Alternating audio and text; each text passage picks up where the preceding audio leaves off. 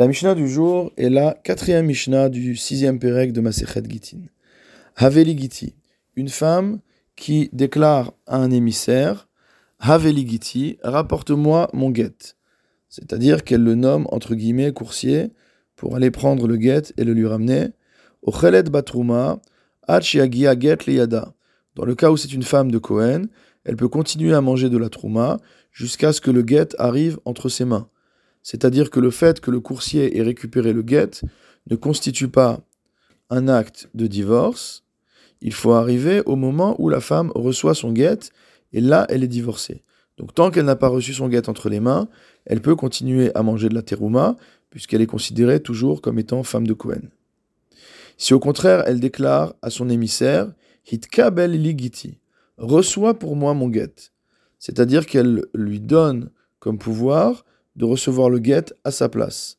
Asura lechol bateruma miyad, dès qu'elle a prononcé cette phrase, elle a interdiction de manger de la terouma, puisque à tout moment, le chaliar est en mesure de recevoir le guet.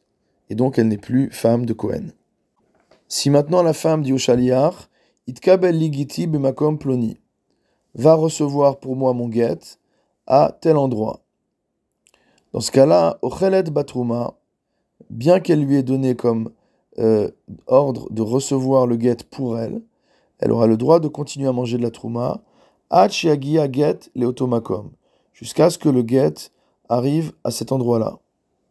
En effet, comme le dit le Barthénora, Shekach Amralo, parce que c'est ça qu'elle lui a dit. Lo et lacham. Tu ne seras mon émissaire que dans tel endroit. Et donc si c'est dans un autre endroit que l'endroit qu'elle a explicité, il n'est pas son émissaire pour recevoir le guet pour elle.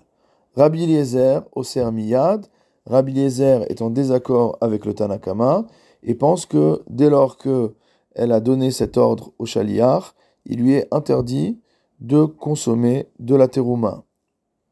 Rabbi Eliezer est cohérent avec son avis qu'on avait vu précédemment, à savoir que selon lui, lorsque la femme donne une telle indication, c'est simplement un repère géographique mais euh, absolument pas une condition sine qua non. Si jamais le guet à un autre endroit, il reçoit le guet à un autre endroit. Et donc c'est uniquement pour l'aider à trouver le guet que la femme lui dit une telle chose. Dans un tel cas, si jamais le chaliar trouve le guet à un autre endroit, au moment où il prend le guet, la femme est répudiée. Et comme ici, on ne sait pas à quel moment il va trouver le guet, dès lors que la femme a donné cet ordre au chaliar, il lui interdit de manger de la terouma. Le Barthénoura nous précise que la n'est pas comme Rabbi Eliezer.